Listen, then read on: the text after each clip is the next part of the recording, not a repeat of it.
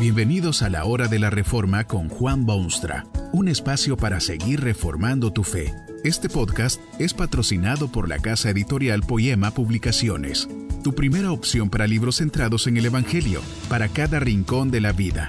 Para ver los nuevos libros de este mes, visita nuestra página www.poema.co. Ahora escuchemos a Juan Boonstra con el programa de hoy. Esta conferencia se titula Ser perseguido es bueno y está basada en las palabras bíblicas de Mateo 5:10.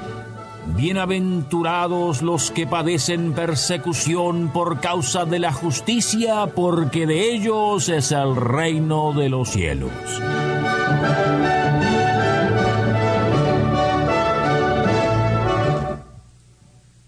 Hay quienes son perseguidos por la justicia. Son criminales, personas que han violado alguna ley de la nación. Es por esta razón que la sentencia de Cristo puede resultar un tanto chocante. Esto es lo que dijo. Bienaventurados los que padecen persecución por causa de la justicia Usted puede ver que el Señor está hablando de otra cosa que aquellos que son perseguidos por la justicia y deben esconderse por temor de ser arrestados. Es totalmente distinta la cosa. Ser perseguido por la justicia significa que las autoridades a cargo de imponer orden y aplicar las leyes andan tras aquellos que han quebrantado el orden y violado las leyes. Jesucristo se refería a una experiencia radicalmente distinta. La justicia es lo que Dios desea de todas sus criaturas, es el orden divino de la existencia humana, es Vivir en comunión con Dios es aceptar a Jesucristo como mediador entre Dios y los hombres. Es vivir cotidianamente según la nueva humanidad de todos aquellos que han sido transformados de su estado normal y natural a la vida eterna que se obtiene por medio de la fe en el Hijo de Dios. La ironía de todo esto es que cuando un hombre vive según esa justicia divina, con frecuencia sus congéneres y cohumanos lo persiguen. Así llega a ser cierto eso de que ser perseguido es bueno. Tal vez usted jamás ha sido perseguido por causa de la justicia. Esto puede ser por dos razones. La una es que sus contemporáneos reconocen que la justicia divina es buena y, en vez de perseguirlo, lo aplauden. Felizmente, esto ha llegado a ser así en varios sectores del mundo moderno. Hay suficiente respeto por lo que es de Dios y por la vida de justicia y ese respeto permite no solo vivir según Dios lo ordena, sino que recibe apoyo en vez de persecución. Lamentablemente, por otro lado, hay muchísimas circunstancias en las cuales así vivir involucra automáticamente persecución. Basta remontarse a aquellas centurias iniciales de la era cristiana en el mundo romano. El Evangelio de Jesucristo afectó miles de vidas, vidas deshumanizadas y perdidas que resucitaban e introducían nuevo vigor en la existencia. Al ocurrir esa transformación tan radical, los cristianos se negaban a adorar al emperador de Roma. Lo consideraban idólatra y contrario a la justicia divina. Preferían las catacumbas a los palacios imperiales. Juraban adhesión al Cristo invisible en vez del emperador humano. Eran temática y metódicamente perseguidos por esa conducta. O piense usted en algunos países modernos donde no es posible para un grupo de creyentes en Cristo reunirse públicamente. Se considera ese Evangelio como si fuese un veneno nacional. O piense usted en tierras donde se proclama un ateísmo abierto y oficial se persigue a quienes dicen ser discípulos del Nazareno, se los considera elemento peligroso y subversivo y contrario a los intereses de la región. Quizá cree usted que estas cosas no ocurren ya en estos siglos inteligentes e iluminados. Ojalá así fuese, porque no habría mejor medicina para este mundo enfermo. La verdad es que aún se persigue cruelmente por causa de la justicia. Tal vez conoce usted un joven que ha hallado nuevos horizontes en Jesucristo.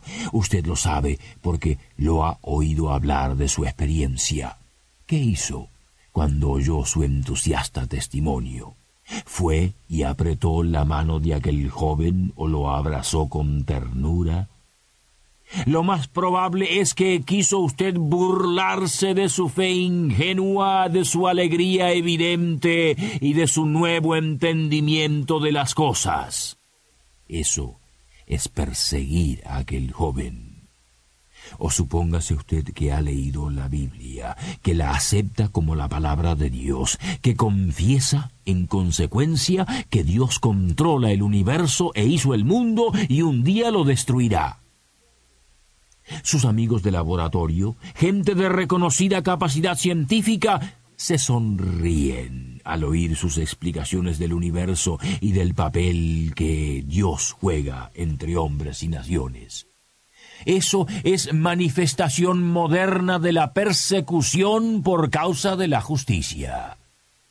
Supóngase además que desea usted servir a su patria y ser elegido senador por su distrito o departamento. Pero el caso es que hay leyes que le impiden a usted postularse porque se confiesa ser cristiano y dedicado siempre a cumplir los anhelos de Dios en la cosa pública.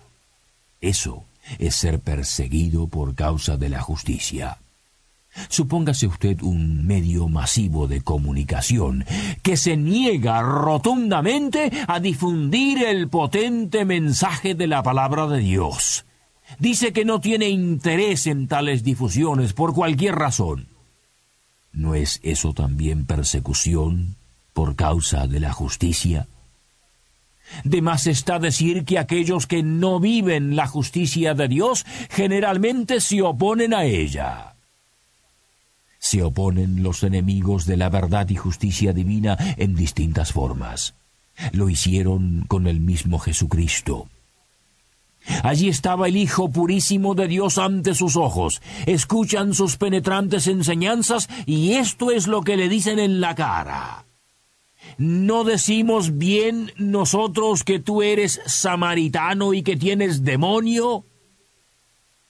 Difícil sería decir palabras más duras a una persona, pero ese bendito Hijo de Dios advirtió a sus discípulos que si a mí me han perseguido, también a vosotros os perseguirán. Usted sabe que la historia está llena de aquellos que han sido burlados, vituperados, despreciados por haber confesado la verdad y defendido la justicia. Fíjese usted en los líderes religiosos de Jerusalén, cuando ven a alguien que sigue en pos de Jesucristo y cree en él. Esta gente que no sabe la ley, maldita es. No fue diferente lo que se decía de aquellos cristianos en siglos posteriores. En el imperio de Roma se los acusaba de ser ateos, por no doblar sus rodillas ante el visible Dios del Estado. Se los consideró antipatrias porque no adoraron al que vestía la brillante corona del imperio. Tal vez la razón por la cual usted no experimenta persecución es la otra. Se niega a vivir la vida de justicia que Cristo requiere.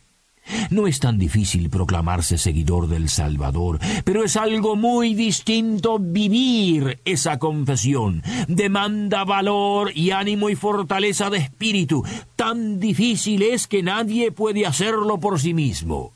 Cuando Jesucristo estaba a punto de retirarse para volver al cielo, dijo a sus discípulos que tendrían problemas en este mundo al vivir esa vida de justicia pero también les prometió que estaría con ellos hasta el fin de los siglos. El Espíritu Santo provee según la necesidad de aquellos que viven delante de Dios y obedientes a Él. ¿Se imagina usted lo que habrá sido para los contemporáneos de Jesús oír sus palabras?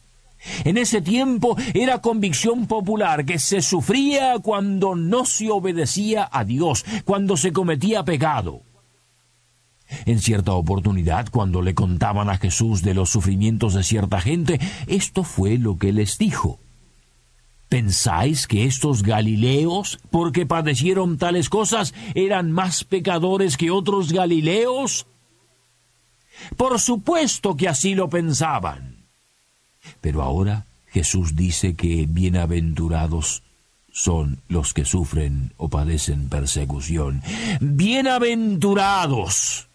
¿Cómo puede la persecución resultar en bienaventuranza? En primer lugar, indica tal persecución que se está viviendo la justicia divina. Qué triste es ver tantísima gente que vive descuidadamente, sin preocupación alguna por Dios y sus demandas.